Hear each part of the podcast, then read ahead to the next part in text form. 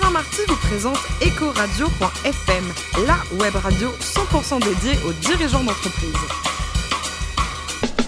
Bonjour à toutes et à tous, bienvenue à bord d'EcoRadio.fm, la radio 100% dédiée aux dirigeants d'entreprise. Vous êtes plus de 112 000 auditeurs à nous écouter chaque semaine. Retrouvez-nous sur les réseaux sociaux et réagissez sur Twitter, sur notre compte Ecoradio-FM à mes côtés pour co-animer cette émission. Corinne Calandini, directrice de la gestion privée d'AXA France. Bonjour Corinne. Bonjour Alain. Aujourd'hui, on reçoit Fabrice Boé, qui est président, PDG d'ailleurs, de la société Inès de la Fressange. Bonjour Fabrice. Bonjour. Alors vous étiez en 62, diplômé d'HEC.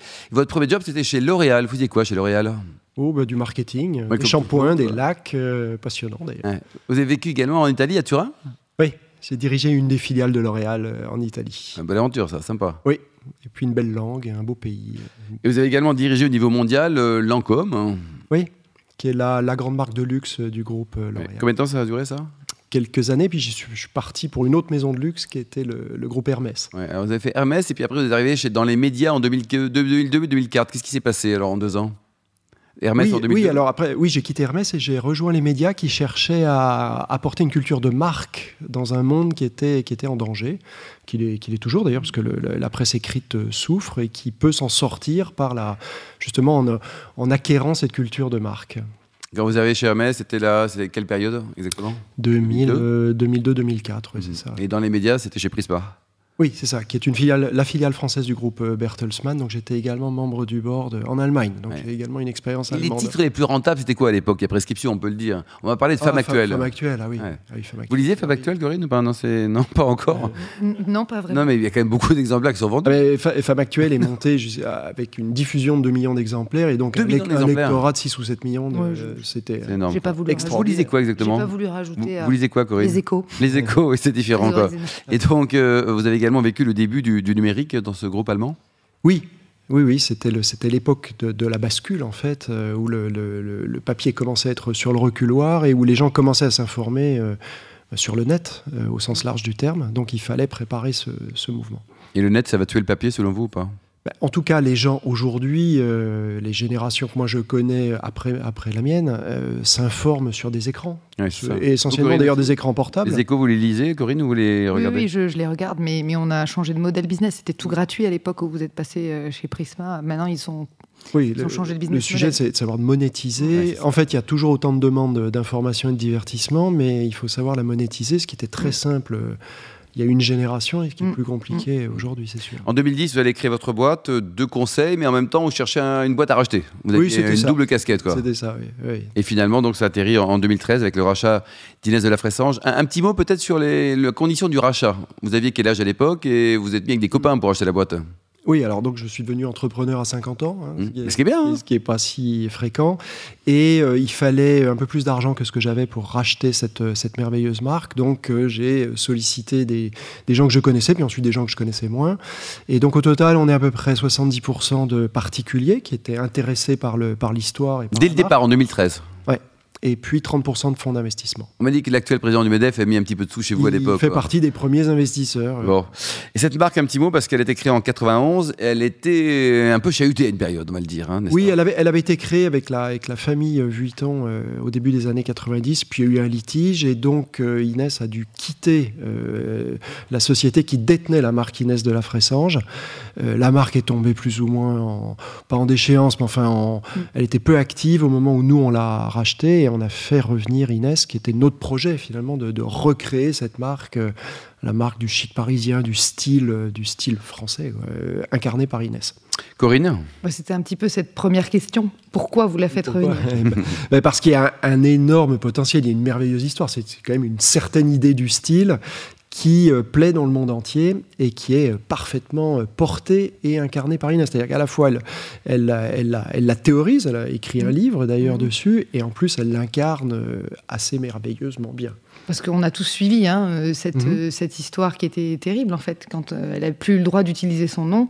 Donc le fait de la faire revenir, c'était vraiment. euh, Oui, je c'était crois, dans votre euh, stratégie quand vous avez racheté la marque. Vous saviez, vous aviez déjà son accord Oui, il fallait. Il fallait. C'est Oui. c'est quand même mieux de le Et faire. autrement, vous avec l'auriez pas elle. fait Ah, ça aurait été plus dur. quand Plus même. dur, quoi, ouais. C'était moins, moins, moins excitant et euh, c'est beaucoup plus porteur de le faire avec elle, même si euh, elle le dit d'ailleurs, un jour elle se, elle se retirera. Elle, je bon, ce sera pas demain, hein, mais enfin, bon, ça arrivera forcément forcément un jour. Et la marque continuera, parce que la marque incarne ce style euh, parisien qui, qui va au-delà d'Inès. Mm. Mais on a la, la chance de l'avoir avec nous.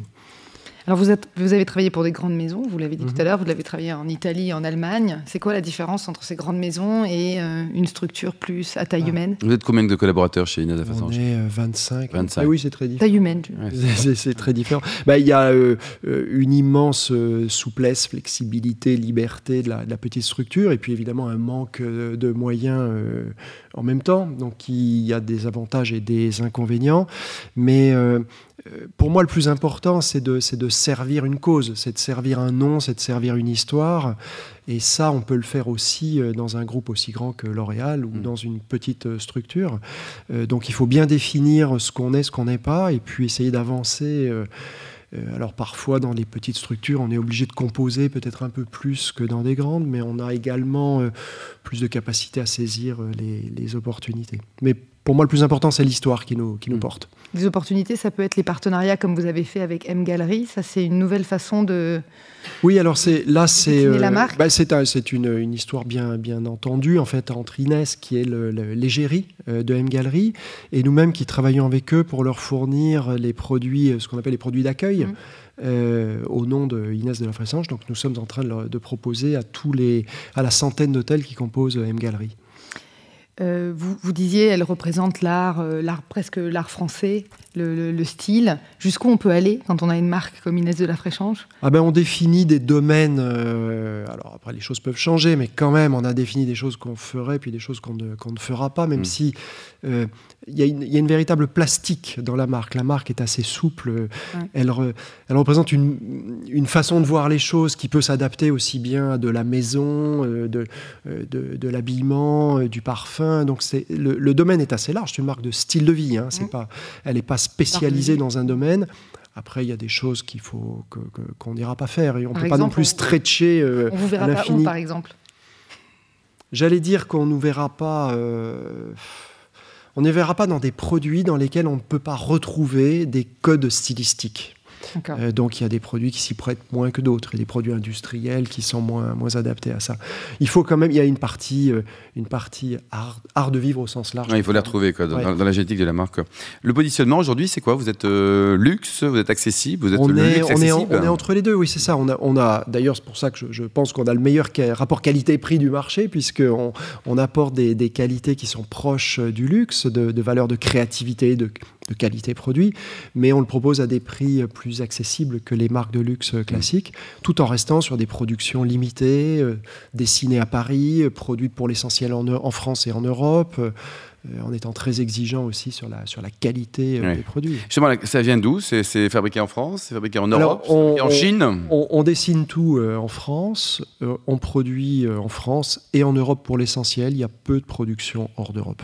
D'accord. Et la distribution Vous êtes vendu euh, Distribution, on, on est aujourd'hui dans un peu moins de 100 portes euh, dans une quinzaine de pays, Ah, c'est pas mal, avec ça. nous-mêmes un La magasin. marque est connue au Japon. ils- La marque est, est connue. Alors, elle porte quelque chose qui plaît dans le monde entier. Il y a une certaine notoriété en Europe, dans les grands pays d'Europe, euh, D'accord. aux États-Unis et au Japon. Et puis maintenant, on commence à- à tutoyer la Chine. Et en boutique euh, 100% Inès de la Fressange Boutique, donc, euh, nous avons euh, une boutique Amiral euh, rue de Grenelle à Paris et on vient d'inaugurer. Alors, on est également présent euh, au printemps, aux Galeries Lafayette euh, Toulouse, aux Galeries Lafayette Berlin, etc.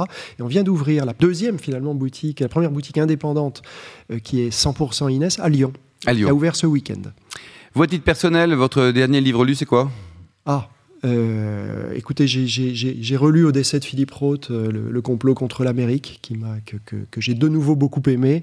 Mais je, oui, je lis beaucoup, euh, j'ai- j'ai- j'adore la lecture. Hum. Vous aimez également le rugby, avec un club fétiche, on m'a dit. J'aime le rugby, j'ai- j'ai- j'aime le- à la fois le stade français et La Rochelle, donc quand ils se rencontrent, c'est difficile. Bah oui, c'est ça. Euh, j'aime le ski, j'aime le vélo. Ouais. Voilà. Vous êtes La sportif trilogie. je- Semi-marathon, marathon, vous Non, pas je fais trop du vélo. Moi, j'ai j'ai pas le droit de courir à cause de ma- de mes problèmes de dos. euh, c'est pas très bon la course, hein, pour le... surtout quand on a mon Oh, âge. certains sont conservés. Mais, voilà. Côté vin, vous êtes plutôt Bordeaux ou Bourgogne, Fabrice Euh, plutôt Bordeaux. Plutôt D'accord. Bordeaux. Et enfin, des, des causes euh, humanitaires, caritatives, vous les soutenez Vous avez quelques-unes à titre Bah, perso Inès, Inès soutient et nous on essaye de le faire également avec elle le mécénat euh, chirurgie cardiaque qui est une Mmh, très très très bien. belle euh, ICM. très très belle histoire et puis moi j'aime bien les apprentis d'Auteuil Merci beaucoup Fabrice Boé. Je rappelle que vous êtes le PDG de la société Inès de la Fressange. Merci également à vous Corinne Calandini, directrice de la gestion privée d'AXA France. Retrouvez-nous dans nos podcasts en tout cas et actualités sur notre compte Twitter Ecoradio-du-bas FM et LinkedIn Ecoradio.fm. On se retrouve mardi à 14h pour une nouvelle émission.